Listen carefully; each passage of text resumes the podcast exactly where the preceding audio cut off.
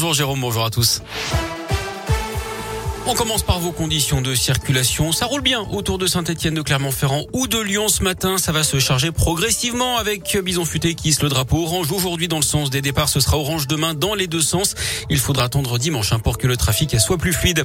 À la une, 137 morts et 316 blessés côté ukrainien. C'est le bilan depuis le début de l'invasion russe hier matin d'après le président ukrainien Volodymyr Zelensky qui affirme que les Russes visent des civils à Kiev, la capitale touchée par des bombardements tôt ce matin.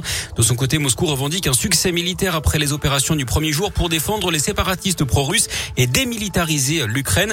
Le Kremlin explique vouloir en faire un pays neutre. Hier, Emmanuel Macron a été le premier chef de l'État occidental à pouvoir parler au téléphone avec Vladimir Poutine. Il lui a redemandé de cesser les opérations militaires en Ukraine. Le chef de l'État qui s'est exprimé hier soir, notamment sur l'engagement concret de la France dans ce conflit. Écoutez le président. La France continuera à jouer pleinement son rôle de réassurance des alliés de l'OTAN en envoyant en Estonie un nouveau contingent au sein de la présence avancée renforcée, en anticipant sa participation à la police du ciel balte dès le mois de mars et en accélérant aussi son déploiement en Roumanie. Je l'ai rappelé, nous serons aux côtés de nos alliés de manière infaillible.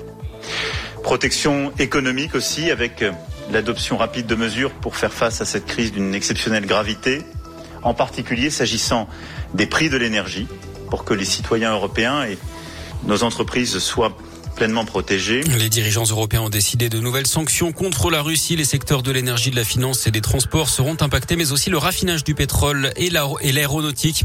Un rassemblement de soutien au peuple ukrainien est prévu demain à 11h à Saint-Etienne, dimanche à 15h place Bellecour à Lyon, où près de 200 personnes se sont déjà rassemblées hier. Des drapeaux ukrainiens ont été installés sur la façade de l'hôtel de ville. Même chose du côté de Clermont-Ferrand. Un mégot mal éteint serait à l'origine de l'incendie mortel à Rouen lundi soir. D'après le progrès, le feu s'était déclaré dans l'appartement d'une résidence pour personnes âgées à mobilité réduite. Une dame de 87 ans avait perdu la vie. L'autre occupant du logement, un homme de 83 ans, est lui dans le coma au service des grands brûlés de l'hôpital Édouard Herriot à Lyon. Son pronostic vital est engagé. Le couple venait d'emménager dans la résidence. Un homme de 75 ans grièvement blessé à Saint-Etienne hier. Il a été percuté par un scooter qui a pris la fuite place Jean Jaurès vers 18h. La victime souffre d'un traumatisme crânien. Son pronostic vital est engagé. Jean Castex annule son déplacement dans la région. Aujourd'hui, le Premier ministre était attendu dans les locaux de Sanofi à Neuville-sur-Saône au nord de Lyon.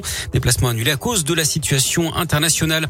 Et puis Jean-Luc Mélenchon a obtenu ses 500 parrainages indispensables pour se présenter à la présidentielle. Éric Zemmour avec 415 parrainages et Marine Le Pen 414 s'en approche également.